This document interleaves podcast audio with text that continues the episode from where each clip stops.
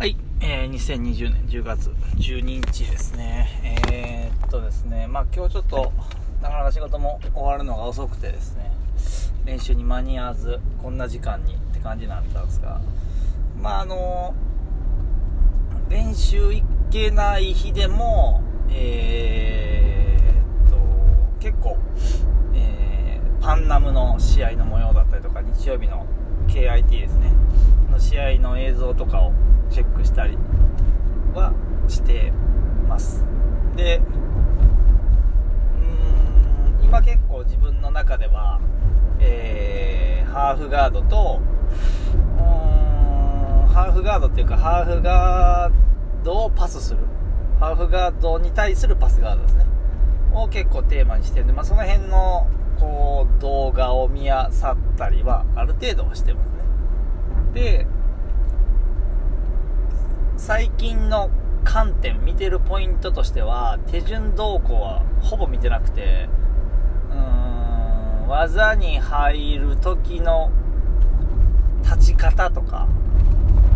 相手のリアクションをどう起こさせているかみたいな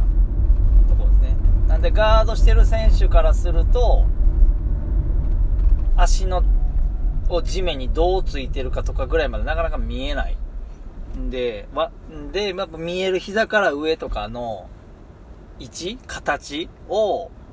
この形だったらこっちに来るだろうなっていう想定をさせといて、その通り一回乗ってからのリアクションに対しての一番強い形を作るようなタクティクスありきのテクニックなのかっていうのは、ある程度スパー動画なんかでも、えー、一時停止とかして止めたりして見てますね。でまあその中でん？ちょっと自分の考えと違うなって思ったところをじゃあ次のスパーで試してみようとかっていうので課題を見つけて作ったりはしてるのでなんか自分の中でのポジション1個こだわってるやつ何でもいいんで今スパイダーガード楽しいとか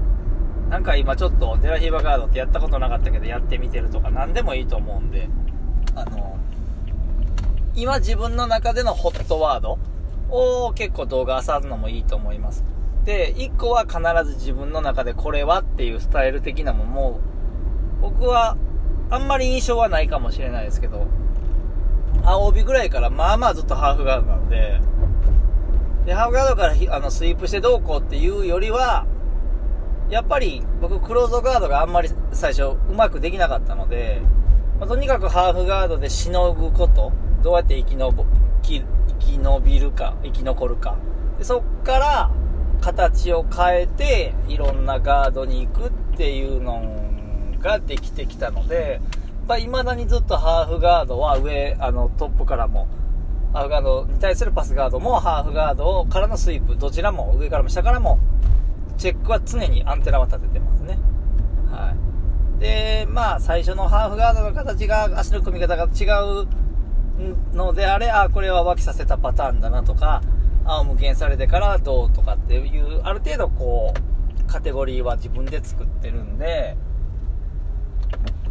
なんかこう、名前がついてないテクニックとかってやっぱあるんですよね。うん。でも、後々に名前がつくこともあるし、うん、なんか、もうそれは脇差しの後のオプション1、2、3でええやんみたいな感じのやつもあるし、細かく言い出せばすごくこうテクニック自体は細かく細かくあると思うんですけど、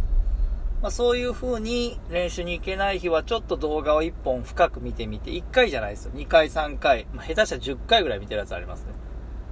初見で全くわからんかったり、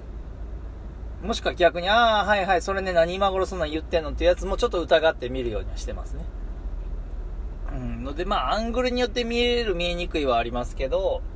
必ずテクニック動画でもスパーリング動画でも2人は映ってるんで、最低2回は、1回は上の人の気持ちで見て、次は下の人の気持ちで見るぐらいはしないと、まあ、見たことにはならないので、まあ、動画をもし、あの、練習行けない日に見て、チェックしたり勉強したりするんだったら、そういう見方をした方が同じ時間でも、えー、深く理解は、あの、深め、理解を深めることはできると思うし、うん、それ以外のこう、なんだろう、拾い集める情報量もそっちの方が増えると思うんで、おすすめはそっちですね。はい。っていう感じですね。ので、まあ練習に行けないっていう不安はもちろんあるけど、自分の理解深めたりとか、レベルを上げることはいくらでもできるので、まあそういった形で試してみるのも、はい、いいかなと思いますので、試してみてください。では。